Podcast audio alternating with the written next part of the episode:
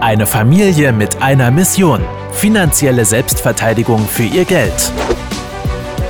Herzlich willkommen zu einer neuen Folge des Podcasts Die Geldrevolution mit Klaus und Philipp Roppel.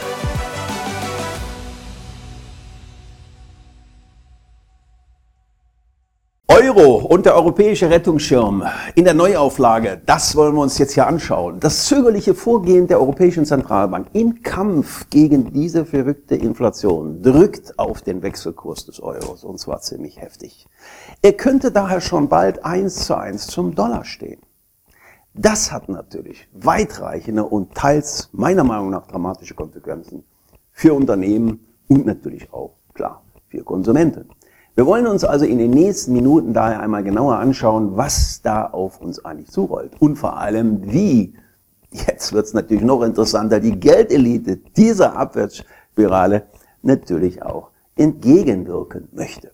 Nun, zum ersten Mal seit fünf Jahren sackte die Gemeinschaftswährung vergangene Woche unter die Marke von 1,06 Dollar.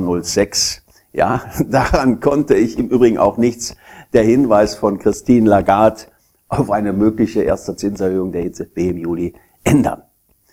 Gegenüber dem Korb der wichtigsten Handelspartnerwährungen notiert der Euro daher zurzeit 5% unter seinem Wert von Ende 2020.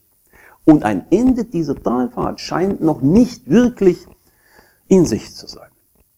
Neben den Zinsgefälle zu Amerika spielen natürlich auch die bekannten wirtschaftlichen Entwicklungen ja, leider Gottes der nicht zu Ende Krieg, zumindest im Augenblick Russland gegen die Ukraine ausgelöst hat und eine ja, bedeutsame Rolle, die uns leider weiter begleiten wird. Denn während die USA Selbstversorger bei Öl und Gas natürlich sind, hängt die Konjunktur in der Eurozone am seidenen Faden der, Faden der Weiterbelieferung vor allen Dingen mit russischem Gas.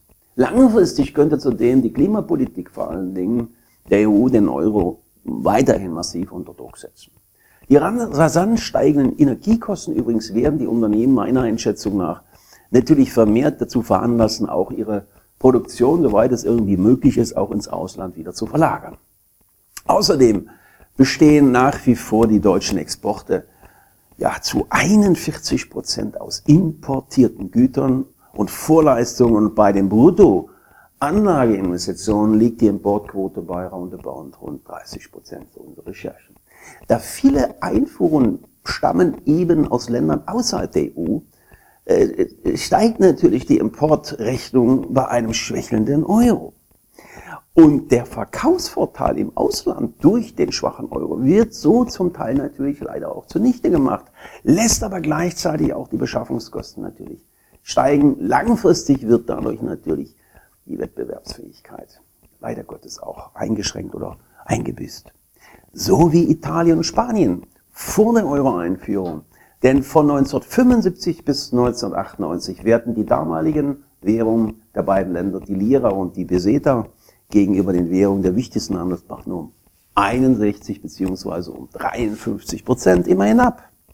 Und soll die Eurozone dieses Schicksal erspart bleiben, dann muss natürlich jetzt die EZB-Chefin dringend ins Handeln kommen, und zwar in der Geldpolitik und eben nicht in der Klimapolitik. Daher wird die Forderung nach einem neuen Schutzschirm, Rettungsschirm für den Euro immer lauter. Konkret will man einen neuen 250 Milliarden Euro schweren Rettungsschirm also schaffen, der Euro-Staaten besser gegen zukünftige Währungs- und vor allen Dingen natürlich Wirtschaftsrisiken äh, nochmal absichern möchte.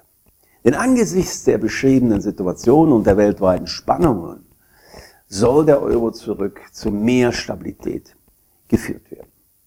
Zwar wurde in der Vergangenheit schon häufiger über einen sogenannten Stabilitätsfonds für Euro-Länder diskutiert, doch meist, ja, versandeten die Vorschläge mal wieder.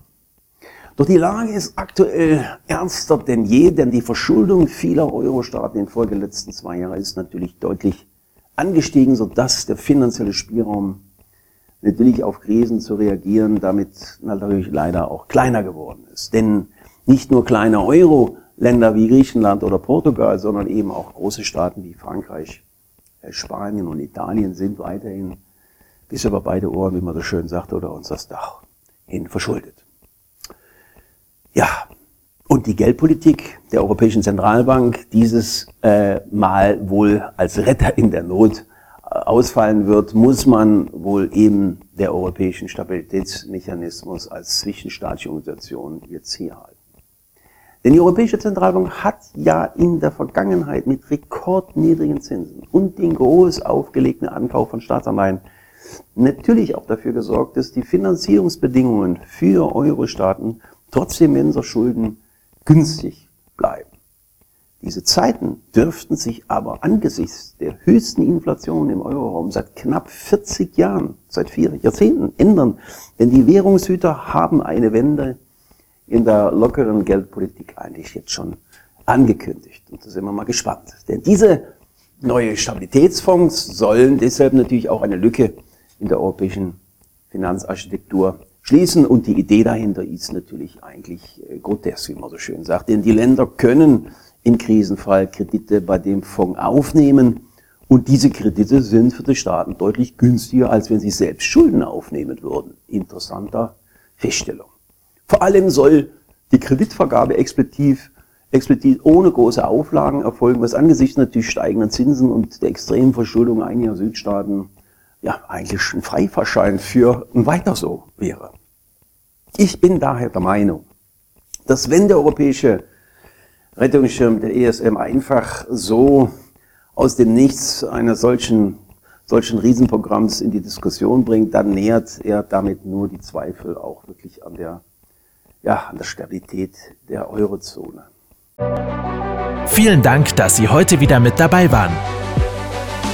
Wenn Ihnen gefallen hat, was Sie gehört haben und Sie wissen wollen, ob wir auch Ihnen beim Aufbau und Schutz des eigenen Vermögens helfen können, dann besuchen Sie www.klaus-roppel.de/podcast und buchen Sie einen Termin zum kostenfreien Erstgespräch www.klaus-roppel.de/podcast.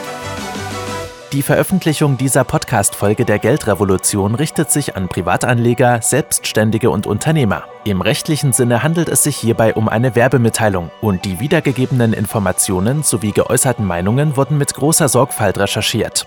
Die enthaltenen Informationen und Einschätzungen stellen keine individuelle Anlageberatung oder sonstige Empfehlung dar. Im Wandel der Zeit sind historische Wertentwicklungen kein Hinweis für zukünftige Renditen oder Ergebnisse. Die in dieser Podcast-Folge enthaltenen Inhalte im Rahmen der Finanzbildung dürfen ohne schriftliche Zustimmung unsererseits nicht weitergegeben und verwendet werden.